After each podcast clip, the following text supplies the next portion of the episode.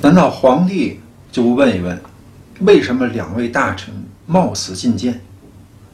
十常侍到底有没有隐瞒实情啊？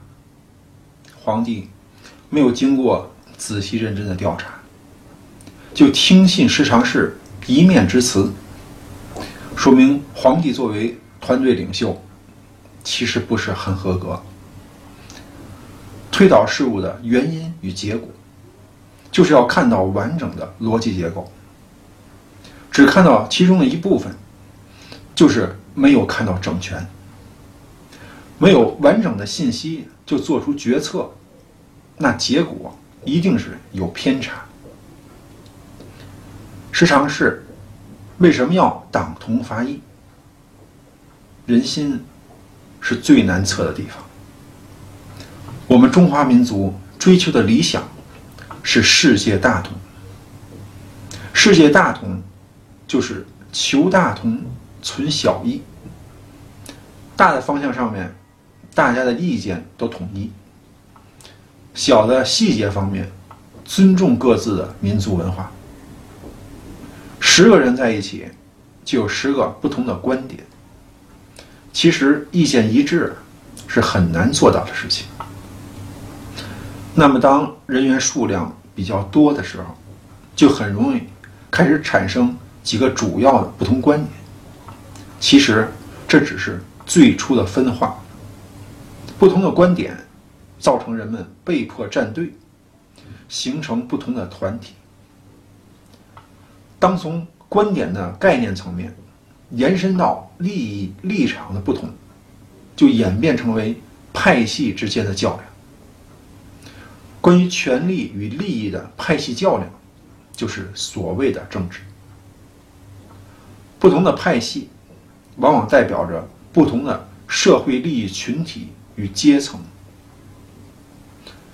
当彼此之间的利益冲突啊，与权力角逐，无法通过沟通协商的方式解决，比较极端的情况，就是党同伐异，甚至是诛杀异己。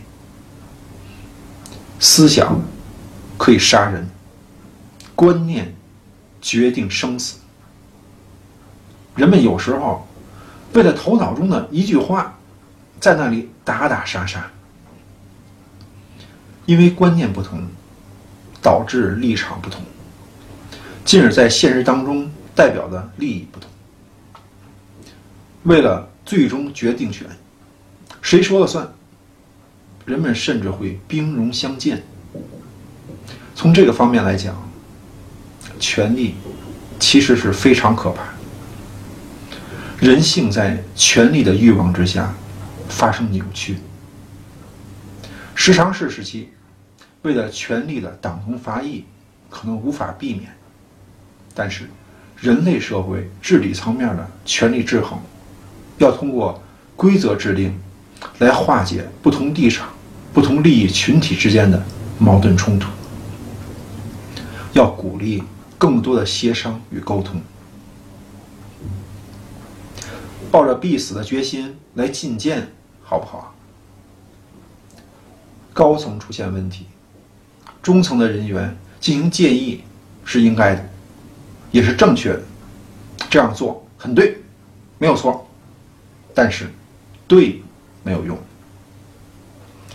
你是忠臣，是冒死去跟团队领袖建议、反映情况，都没有错。但是这样无谓的牺牲有意义吗？就算献出生命，皇帝还是听信时常事，也是没有什么实际效果。所以对没有用，一定要达到目标，产生改变现状的结果。不用心想办法，只知道拼命，在很多时候是解决不了问题的。我们对君子忠臣的要求是很高的，我们是希望君子忠臣能够使不好的现象得到改善，并且又能够很好的保护自身安危。如果君子忠臣最后都被铲除了，一些小人奸佞在横行无忌，老实讲，那君子忠臣是失职的，是没有尽到责任的。君子忠臣要想方设法，使得小人奸佞不做坏事，而不是一个一个的被他们害死。代州刘辉听说刘虞为幽州牧，领兵前往渔阳平叛，就写书给刘辉推荐刘备。刘虞一见刘备是非常高兴，就封刘备为都尉，命刘备指导渔阳叛贼。渔阳叛贼首领是张群、张举，刘备与张群他们大战几天，挫败了叛贼的锐气。那叛贼首领张纯比较凶暴，他手下的士卒人心思变，其上下头目就刺杀张纯。将张纯的首级献给官军，并率众投诚。那张举一看大势已去，就自尽而亡了。渔阳平叛顺利完成，刘虞为刘备表功，朝廷这才赦免刘备他们鞭打督邮之罪，封刘备除下密城，迁高唐尉。公孙瓒也上书替刘备表功。推荐刘备为别部司马，守平原县令。此后啊，刘备在平原的管理，就使得这里开始聚集起来一些钱粮军马，大有重整繁荣的景象。刘虞平寇有功，被封为太尉。中平六年夏四月，皇帝灵帝病危，就召大将军何进入宫，是要商议后事。何进是屠夫出身，因为何进的妹妹入宫成为贵人，并且生了皇子刘辩，被立为皇后，因此何进才得以重任。后来皇帝又宠信王美人，生皇子刘协。何皇后心生嫉妒，就毒死了王美人，皇子刘协就被董太后照看。董太后。是皇帝灵帝的母亲，是谢都亭侯刘长的妻子。当初啊，因为桓帝膝下无子，就立谢都亭侯的儿子为灵帝。当灵帝继位之后，就把自己的母亲迎入宫中，尊为太后。董太后劝灵帝立刘协为太子，而灵帝也偏爱刘协，有了立刘协为太子的想法。当灵帝病重之际，中常侍简硕就建议灵帝说：“如果啊要立刘协为太子，必须先杀何进，以绝后患。”灵帝同意简硕的观点，就劝何进入宫。这一边，何进听招来到宫门前，正遇到司马潘，悄悄地告诉何进：“不要入宫啊！”简硕。是要杀你。何进是惊出一身冷汗，赶紧回到自己家中，然后把各位大臣找来，表示要诛杀全部宦官。这时，在座一人是挺身而出，跟何进讲：“宦官的势力已经延续很多年，现在在朝廷当中扩展的范围非常大，怎么可能都杀完呢？”如果这件事情有任何的泄露，就会带来诛灭家族的祸患，请何进是再思再想。何进一看，这是谁啊？此人正是点军校尉曹操曹孟德。何进就大声斥责曹操，说：“你们这些小辈知道什么国家大事？”何进正在踌躇之际，司马潘。悄悄赶来，告诉何进，灵帝已经驾崩了。现在简硕和石常侍正在商议，是先密不发丧，然后假传圣旨要何进入宫，想除掉后患，再立皇子刘协为帝。司马潘话音刚落地，宣何进急速入宫以定后事的旨意就到了。刘备帮助刘虞为渔阳平叛有功，这才被朝廷赦免鞭打督邮的罪过。刘虞与公孙瓒双双推荐，才使得刘备晋升别部司马，守平原县令。那么，有能力与有关系，哪个重要？如果没有能力，有关系，其实也是受罪，因为屈下不了那个局势。有比较不错的关系，可能比其他人有更多提拔的机会，但是后面在位置上面怎么表现，就都要依靠自己了。有一些具体的事情出来。当场就要处理解决，那是其他人都帮不上忙的。我们称这些情况为鞭长莫及，就是有关系的人想帮忙，也因为距离、时机等等帮不了；